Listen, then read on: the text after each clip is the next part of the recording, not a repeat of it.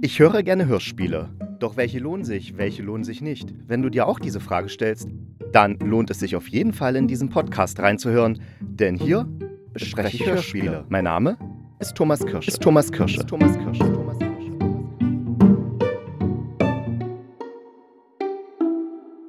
Ja, es ist tatsächlich schon wieder eine Woche um und ich bin wieder da mit einer neuen Hörspielkritik, beziehungsweise gleich drei Kritiken, denn heute möchte, möchte, möchte ich für euch besprechen Seelenfeuer, das ist ein Radiotatort, dann, dann, dann Grand Radonnet und ins Gras beißen die anderen. Ja, diese drei Hörspiele, eigentlich sind sogar vier Hörspiele. Warum? Das erkläre ich dann.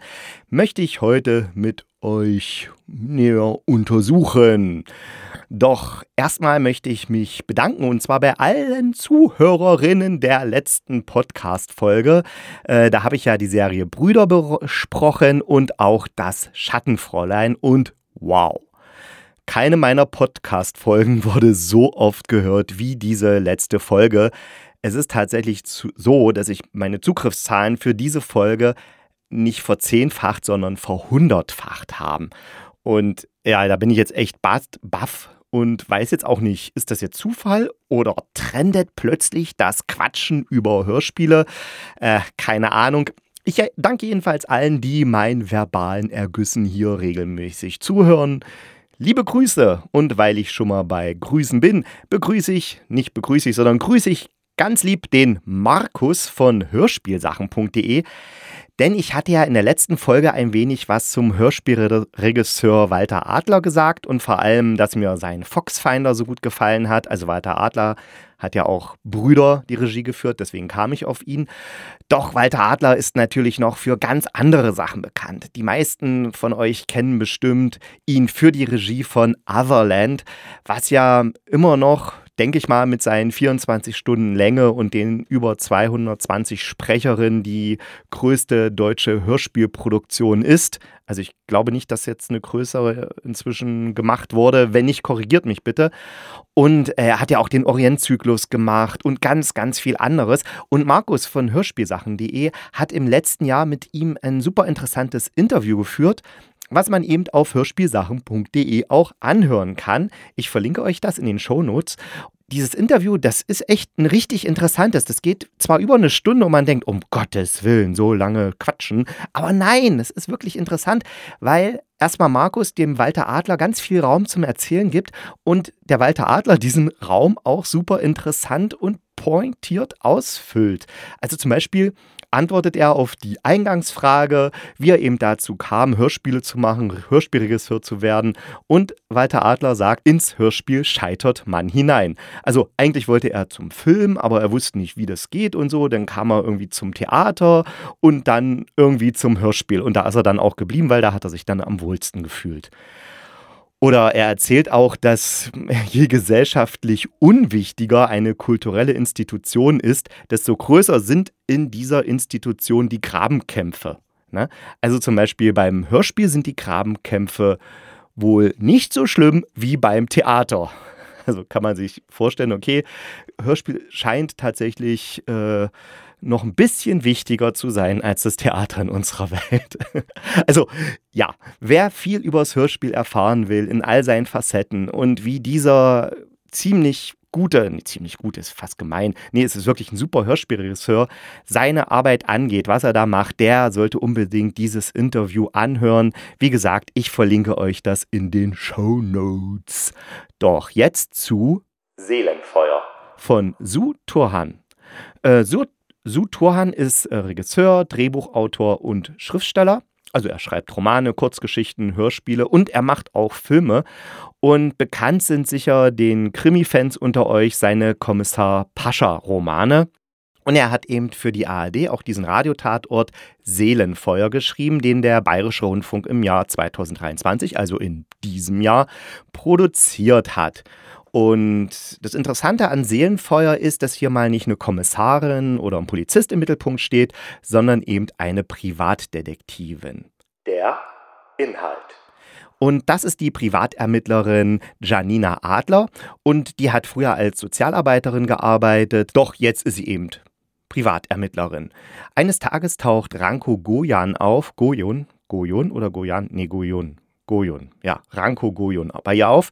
Und äh, den hat sie damals betreut. Also die kennt ihn noch vom Frühjahr, äh, als, ihre, als sie Sozialarbeiterin war. Und der Ranko wird von der Polizei verdächtigt, seinen Bruder, seinen kleineren Bruder ins Koma geprügelt zu haben. Das stimmt natürlich nicht, aber die Polizei ist ja mit Vorverurteilungen bei Menschen mit Migrationshintergrund immer sehr schnell. Also ist Ranko da gleich ins Visier geraten und jetzt beauftragt er eben die Janina, seinen Fall zu übernehmen und die Wahrheit herauszufinden. Und Janina findet auch die Wahrheit heraus, die mich dann doch ziemlich überrascht hat. Also ich habe damit jetzt nicht so gerechnet. Ich habe jetzt das Hörspiel noch ein zweites Mal angefangen zu hören und ja, dann kriegt man schon so ein paar Hinweise mit. Wenn man weiß, wie es ausgeht, dann denkt man, ah ja, das hätte ich hören können, dass es in die Richtung geht. Aber tatsächlich beim ersten Hören habe ich nicht damit gerechnet. Also, es ist eine schön wendungsreiche Geschichte. Allerdings hat mich da die Sprache überrascht. Meine Kritik.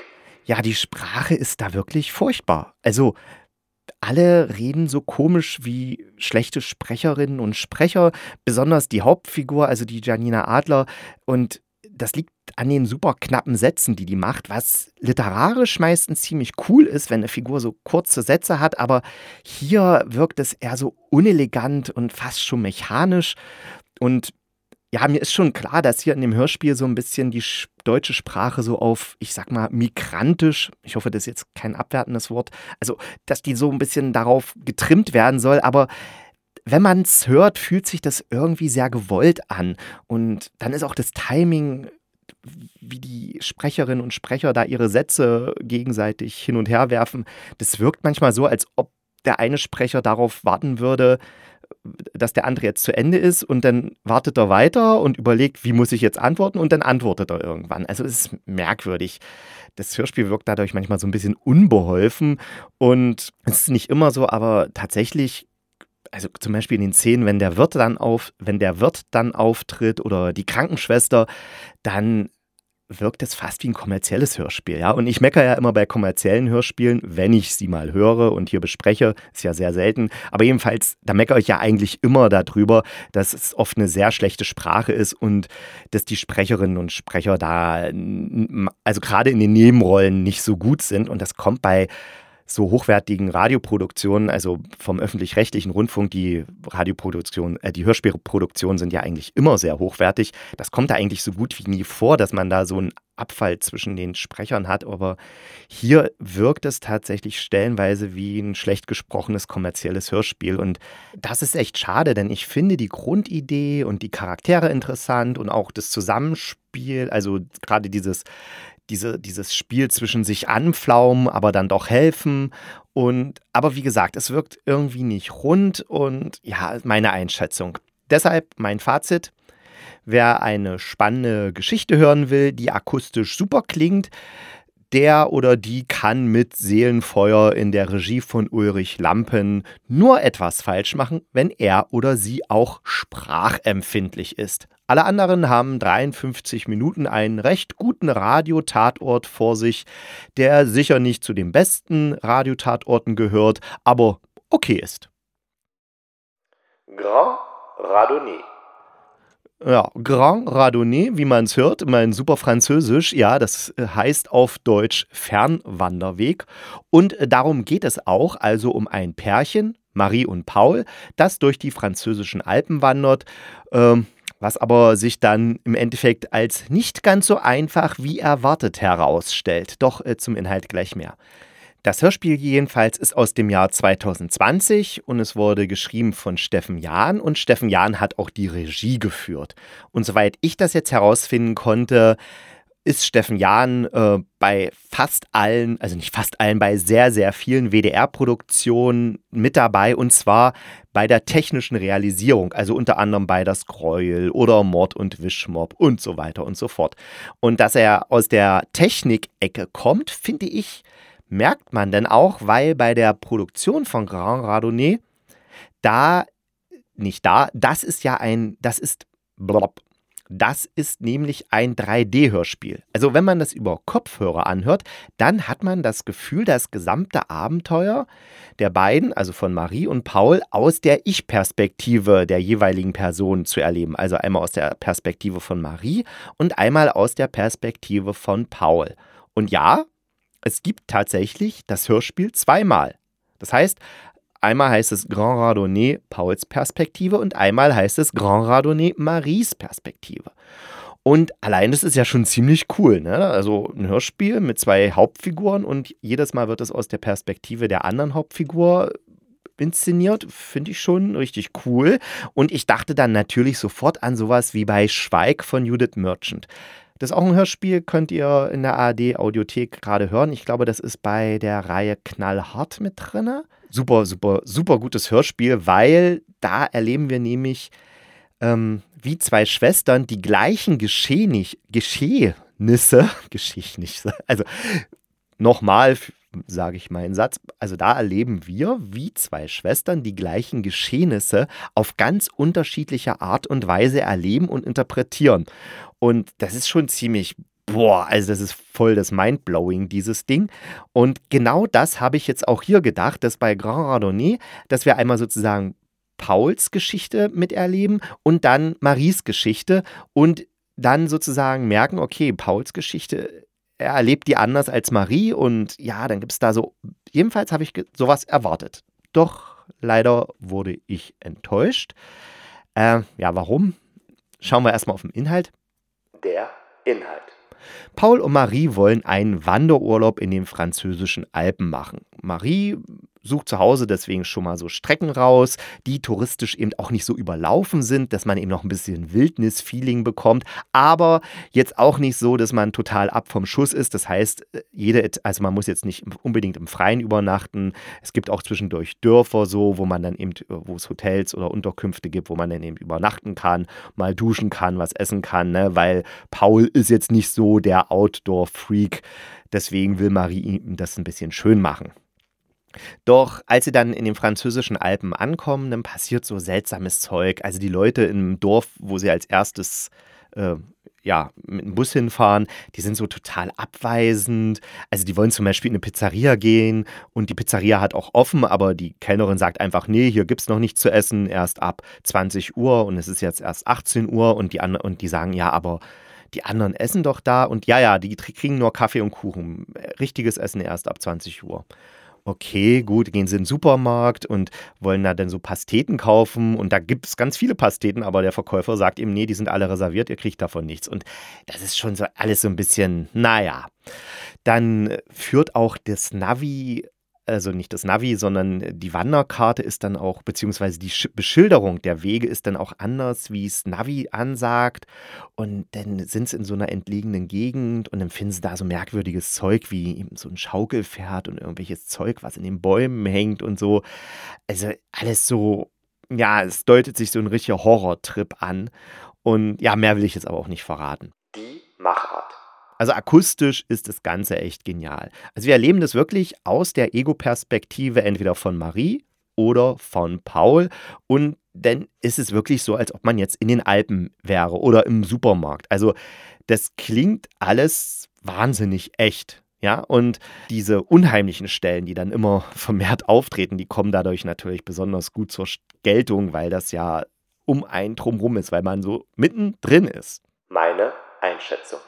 Also ich hatte ja schon gesagt, dass ich geglaubt habe, das wird so ein interessantes Verwirrspiel mit den Perspektiven. Also beide Personen erleben die gleichen Ereignisse, nehmen sie aber anders wahr und interpretieren sie anders. Und das kriegen wir als Hörender dann mit. Doch das ist leider nicht so. Bis auf ein paar wenige Augenblicke, wo sich Paul und Marie trennen oder träumen, hören wir eigentlich zweimal die gleiche Geschichte mit der gleichen Wahrnehmung der Ereignisse. Also das ist echt schade und ich finde, da hat man diese super Idee so ein bisschen, ja, verschwendet. Es ist einfach ein bisschen wenig. Und da hatte ich wirklich mehr erwartet. Aber naja, ich habe wahrscheinlich immer einfach viel zu hohe Erwartungen. Und außerdem kann ich ja nochmal Schweig von Judith Merchant hören. Deshalb mein Tipp jetzt für Grand Radonnet. Wenn ihr das Hörspiel anhören wollt, dann müsst ihr wirklich nicht beide Perspektiven hören. Es macht jetzt nicht so den großen Unterschied. Mein Tipp, nehmt Maries Perspektive, weil da habt ihr am Ende wenigstens noch so eine richtig geile Traumsequenz, die Paul leider nicht hat. Also Grand Radonnet kann man gut hören, aber man muss nicht beide Versionen hören. Es reicht die von Marie oder ihr könnt auch die von Paul nehmen. Ist eigentlich wurscht. Ins Gras beißen die anderen. Das ist ein Hörspiel von Jamie Mason und das wurde 2016 von Deutschlandradio und dem Norddeutschen Rundfunk produziert. Die Regie hatte hier Irene Schuck. Die hat auch zum Beispiel Der Klügere lädt nachgemacht oder Momentum. Also es sind über, ich glaube, 180 Produktionen habe ich es jetzt in der Hörspieldatenbank gefunden. Also erfahrene Hörspielfrau, super gemacht. Der Inhalt. Es geht um Jason Getty und man erfährt wirklich gleich am Anfang, dass er einen Mann umgebracht hat und diesen Mann hinten in seinem Garten vergraben. Also die Leiche des Mannes.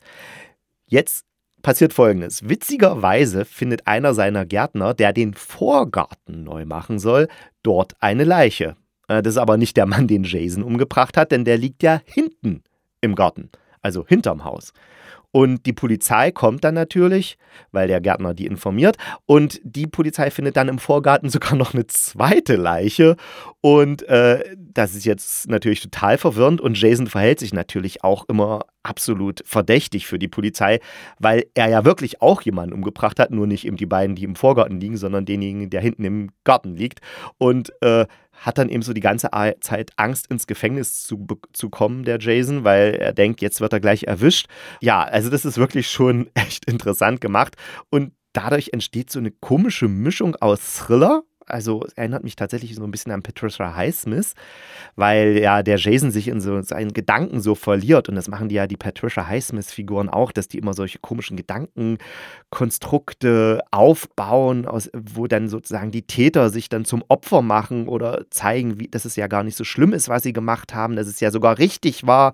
Und sowas passiert auch so ein bisschen bei dem Jason, wobei nicht ganz so, also er ist sich schon bewusst, dass er jemanden umgebracht hat, aber man versteht auch, warum er es gemacht hat. Es wird dann erklärt und man ist völlig auf seiner Seite, also das ist schon klar. Also jedenfalls haben wir dann so eine Mischung aus Thriller und schwarzhumoriger Komödie, die wir da präsentiert bekommen und das ist wirklich sagen wir mal etwas, was nicht so alltäglich ist und deswegen finde ich es interessant und ja.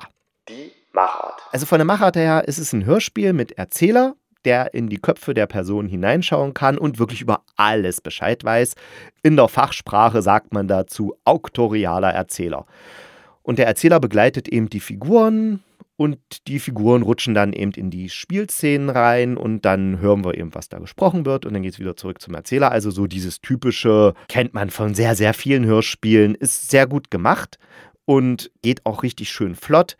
Also ist nicht irgendwie langweilig oder so. Und der Einstieg ist auch richtig genial. Also ich hatte ja schon gesagt, gleich im, am Anfang. Zwar, ich habe hab aufgepasst, es ist der zweite Satz.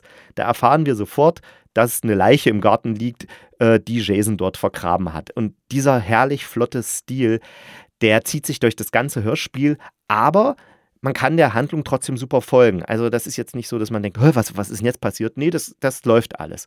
Und auch die Figuren sind so super angelegt. Also sie sind absolut glaubwürdig und man, man kann äh, ihnen so folgen. Und, und also ich hatte ja schon von der Hauptfigur, die sich dann immer in ihren Gedankenkarussellen verliert. Und dann haben wir da noch die Polizisten, die, die sind nett, die sind aufmerksam, die sind äh, natürlich auch skeptisch, aber ja, äh, das passt alles. Und richtig, richtig geil, passt mal auf den Polizeihund auf.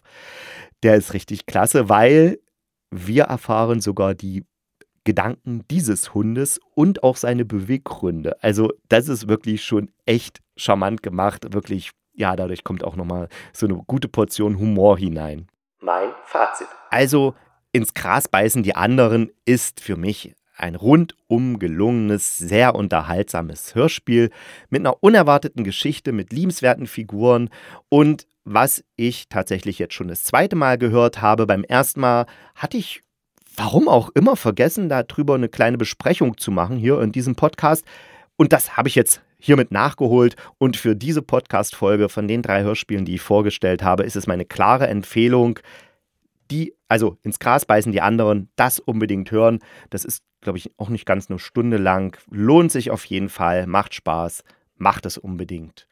Ja, und das war's schon wieder für heute. Ich bin heute flott durchgekommen, finde ich.